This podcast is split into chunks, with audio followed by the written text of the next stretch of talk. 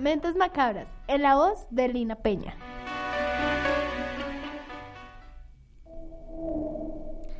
Bienvenidos a nuestro podcast, Mentes Macabras, donde experimentaremos esos sucesos sangrientos que nos aterrorizan, esos asesinos seriales que conviven en nuestro entorno, en nuestro mundo, y por qué no, duermen a nuestro lado esperando el momento oportuno para poder atacar.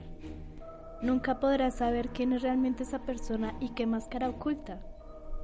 Durante años, los asesinos seriales nos acechan en la oscuridad, ganándose nuestra confianza, pero el asesino serial nace o se construye. ¿Ustedes qué creen?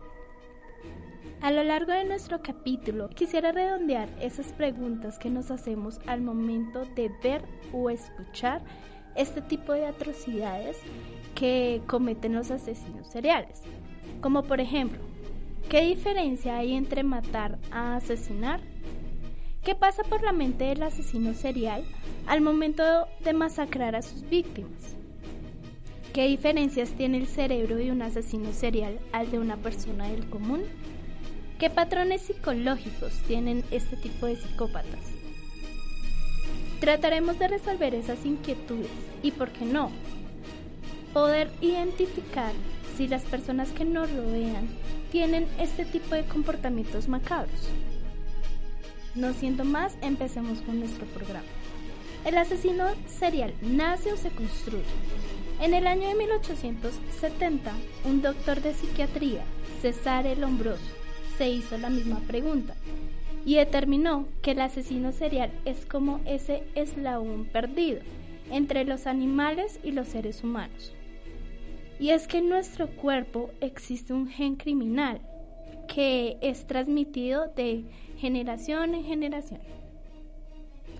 Dado este tipo de hallazgo, se empezaron a realizar estudios más a fondo, partiendo desde las características genéticas, biológicas, neurológicas y sociales que determinan que los factores del asesino serial serían estudiados hasta los años 60, donde se realizarían varias investigaciones realizadas por Jacobs, Reuter y Herel, en la cual descubrieron que el asesino serial está relacionado con el cromosoma XYY, o en otras palabras, trixomía sexual, el síndrome del superhombre, donde el género masculino recibe un cromosoma sexual extra, haciendo que éste sea el responsable de los comportamientos agresivos y antisociales. En lo que podemos relacionar también al gen guerrero Mahoma monoamino oxidasa, quienes estudiantes de la Universidad de Brown en Rhode Island los enlazarían a estos estudios. Pero, ¿qué es el MAOMA? Realmente es el encargado de metabolizar la dopamina, una sustancia que existe en nuestro cuerpo, quien controla las emociones fuertes como la violencia y el amor. Esto como estudio genético que se realizó en esa época. Ahora, otro tipo de factores pueden caracterizar al asesino serial, que son los neurológicos. Al tener experiencias nuevas constantemente de alto riesgo, estimulantes para conseguir sensaciones placenteras y el control, como por ejemplo la diferencia de la producción de serotonina, el cual es un gran mitigador de la angustia y la concentración de testosterona en el individuo que incrementa básicamente la violencia. Algo curioso que en algún momento leí fue que la gran mayoría de los asesinos seriales tenían en su cabeza una lesión en lo que podría encajar los accidentes cerebrales, que podrían provocar una agresividad excesiva. Otro punto a tratar puede ser la parte psicológica, como las enfermedades mentales, esquizofrenias, inclusive las drogas, hacen que sus reacciones sean agresivas. Y por último, vienen los traumas sociales y familiares, quienes podrían en mi concepto tener una gran potencialidad para que el asesino serial realice este tipo de acciones o masacres. Los asesinos seriales pueden tener sentimientos de inadaptabilidad e inutilidad dentro de la sociedad en el que conviven o simplemente en el estado socioeconómico. Y a eso súmele la humillación de la infancia que produce una sed de venganza hacia su entorno. Como podemos ver y contextualizar, el asesino serial tanto puede nacer como al tiempo se puede terminar de hacer, teniendo en cuenta que si una persona tiene este tipo de genes en su cerebro y su ámbito social y familiar, obtienen esos traumas del pasado que los persigue de manera constante complementaria para llegar al asesino en serie. Ahora, ¿cuál es la diferencia entre matar y asesinar? Es muy sencillo. El matar es simplemente accidentalmente, es decir, en un caso donde está el ladrón que va a robar a una anciana, mientras que la roba accidentalmente se dispara el arma, generando la muerte de la anciana. Ya cuando se trata de asesinar, es cuestión de estrategia, es cuestión de conocer cómo y con qué armas poder hacerlo. Diría que una de las grandes dudas que me genera al momento de escuchar este tipo de acontecimientos es qué pasa por la mente del asesino serial al momento de acechar a sus víctimas. Según un artículo del periódico de la Nación en Argentina, un señor llamado John Douglas quien dirigió la unidad del apoyo investigativo del FBI, indica que los asesinos seriales tienen tres ideas fijas, la manipulación, el dominio y el control de la situación.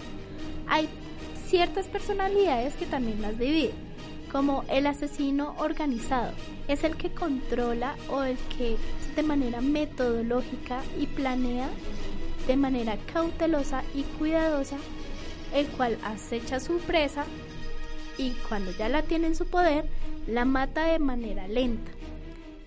El asesino desorganizado simplemente actúa por los impulsos y elige a sus víctimas de manera espontánea. Las domina y las mata con cualquier arma que encuentre. Pero para complementar este tipo de información nos acompaña una persona experta en el mundo psicológico, como lo es la doctora Ingrid Mateus. Hola, ¿qué tal amigos? Mi nombre es Ingrid Mateus, soy psicóloga egresada de la Universidad de Antonio Nariño. Eh, en el día de hoy vengo a hablarles acerca del pensamiento que tiene un asesino en serie. Desde la psicología no se puede hablar de un esquema exacto del pensamiento de un asesino, pero podemos hablar de una clasificación mental que tiene el asesino.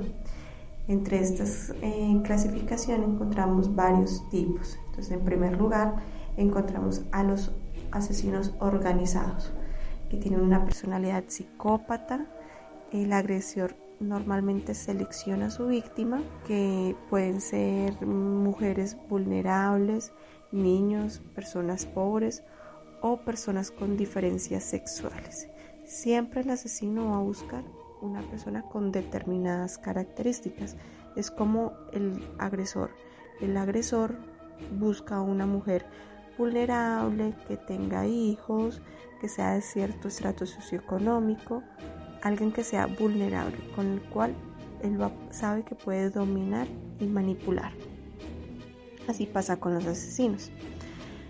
Normalmente dichos asesinos también tienen técnicas de control y sufrimiento. Cuando cometen su asesinato, como son de un tipo organizado, normalmente van a ocultar el cuerpo de su víctima, van a generar pruebas falsas para que no sean encontrados por la policía y demás, siempre de manera muy metodológica y organizada.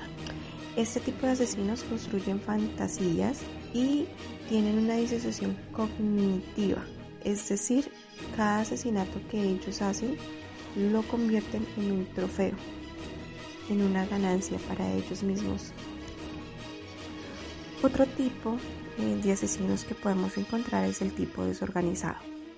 Este tipo desorganizado es el que participa en actividades solitarias, normalmente puede vivir solo o con alguno de sus progenitores, bien sea padre o madre.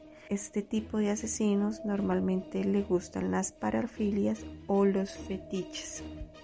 Como bien lo indica su nombre, a veces suelen no ocultar el cadáver, recurren al canibalismo o ocultan el cuerpo en su propia casa y disfrutan con ello. es un placer para ellos de pronto asistir al funeral de la víctima, mostrar tristeza profunda ante todas las demás personas, pero en realidad en, su interior está teniendo un gozo y un logro por eh, generar sufrimiento en las demás personas. Otro tipo de asesinos son los visionarios.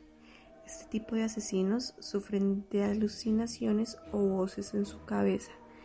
Este tipo de asesinos indican que son determinadas personas las cuales ellos están imaginando que son los que los llevan a cometer el asesinato. Podemos encontrar también otro tipo de asesinos, los misioneros, los cuales creen que sus actos están justificados porque ellos creen que se deshacen de cierto tipo de personas indeseables para la sociedad.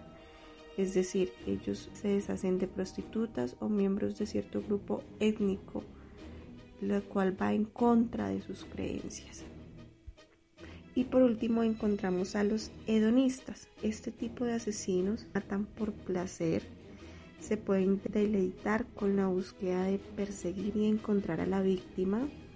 Otros gozan con los actos de tortura y abuso de la víctima mientras ésta está viva. Como bien les decía en el principio, no podemos hablar de cierto pensamiento de asesino, pero sí estos esquemas de asesinos que logramos identificar a continuación. Vemos que es un tipo de pensamiento organizado, que siempre van a tener una misma, un, patrón de conducta. Mm, no en todos los casos es igual, todos los tipos de asesinatos es igual. Su asesino no comete el asesinato de, la misma forma, pero sí sigue un patrón, mm, siempre siguiendo determinado orden y conductas. Normalmente uno no tiene el conocimiento con respecto a qué tipo de asesino serial pues se caracterizan.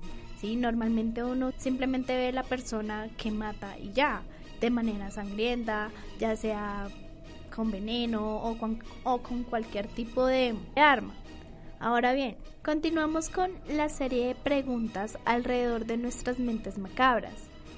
Y es, ¿qué diferencia hay entre el cerebro de un asesino serial al de una persona del común? en lo cual encontramos un artículo de la BBC donde afirman que en los años 80 por medio de la resonancia se realizaron varios estudios cerebrales a este tipo de asesinos de la época. Dichos estudios realizados por el británico Adrian Rain, quien encontró que había una actividad reducida en el cortes prefrontal, el área del cerebro que controla los impulsos emocionales y una sobreactivación de la amígdala cerebral en la zona que genera las emociones. Por lo tanto, parece que los asesinos seriales tienen cerebros que los hacen más propensos a la ira y al enfado, determinados son menos capaces de controlarse. Otros detonantes pueden ser lo que ya hemos hablado anteriormente con el gen del guerrero Mahoma. Sin embargo, nuevamente quise corroborar la información con la especialista invitada en el campo de la psicología y esto fue lo que nos quiso opinar. Otro tema del que podemos hablar es las diferencias entre el cerebro de una persona a la que nosotros llamamos normal a la de un asesino en serie.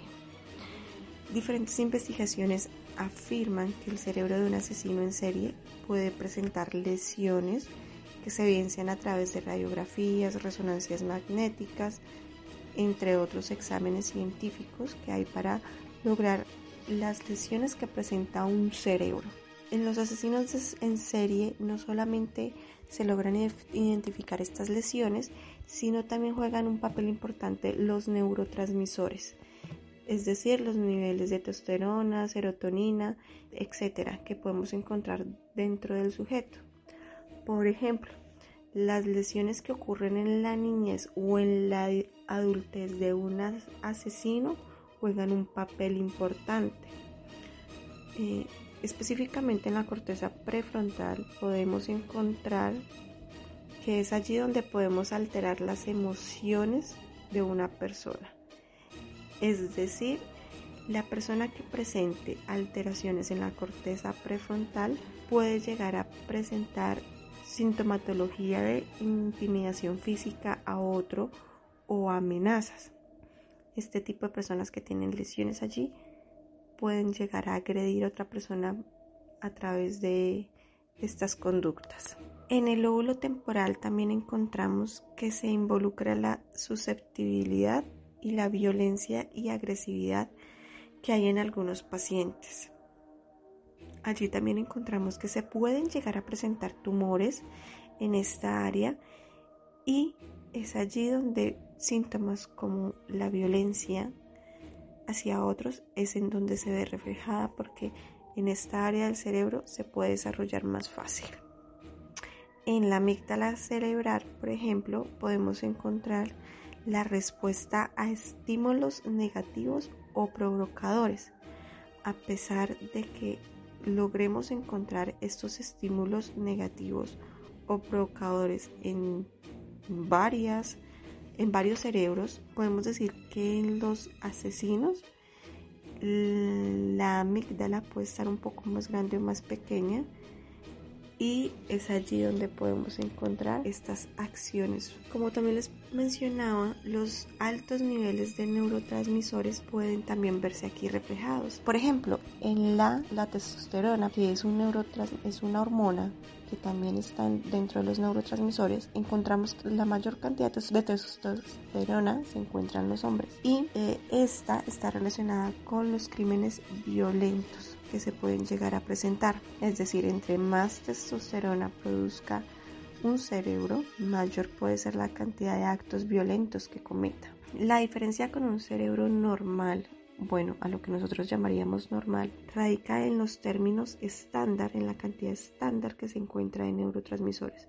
Si el cerebro de un asesino genera mayor cantidad de neurotransmisores, con mayor volumen, mayor cantidad, es más probable que esta persona sea más agresiva y se pueda convertir en un futuro asesino a comparación de otra persona que genera los, eh, la cantidad normal o los niveles estándar de neurotransmisores para que pueda autocontrolarse. Como dato curioso, eh, les puedo contar acerca del mito que existe sobre el cerebro de Luis Alfredo Garavito ustedes bien saben que eh, Luis Alfredo Garavito fue el mayor asesino de niños en Colombia que aún en este momento se, encuentra pagando pena de cárcel por todos los asesinatos que cometió eh, entre Colombia y Ecuador de niños abuso sexual y asesinato de niños. Y se afirma que el cerebro de este personaje ya está comprado para darlo a la ciencia y poder generar diferentes estudios a través cerebro de este personaje. Muchas han sido las investigaciones que se han hecho o que se han querido hacer con los cerebros de los asesinos, porque bien desde la neuropsicología eh, se puede investigar efectivamente esto. ¿Qué diferencias hay entre el cerebro de un asesino y una persona normal? Pues bien, eh, hubo un tiempo en que se pudo ah, realizar estudios eh, después de la Segunda Guerra Mundial hacia los últimos tiempos, se pudieron generar estudios, pero después de que salieron las normas éticas y el código profesional, esto ha cambiado. Es decir, ya no se puede eh, generar dar órganos para estudios y demás, a menos de que la persona los quiera dar o en el, como en el caso que les estoy contando, que quiera vender sus órganos para este fin. Este es el mito que existe acerca del cerebro de este personaje de Garavito y dicen que ya es un cerebro que está reservado por la ciencia para efectivamente poder continuar los estudios como el que les acabo de mostrar. Bien amigos, esto ha sido todo por el día de hoy. Agradezco que ustedes puedan reproducir este podcast. Muchas gracias y que estén muy bien. Hasta luego. Ya para finalizar el capítulo de Mentes Macabras, nos encontramos en la última pregunta de cuáles son esos patrones psicológicos que tienen los asesinos seriales y según Alfredo Sosa Velázquez en un artículo de la mente del asesino se basa en que los asesinos en serie se definen por la existencia de tres o más asesinatos en lugares y periodos temporales diferentes con los lapsos del tiempo de enfriamiento entre cada homicidio el cual puede ser días, semanas, meses, años.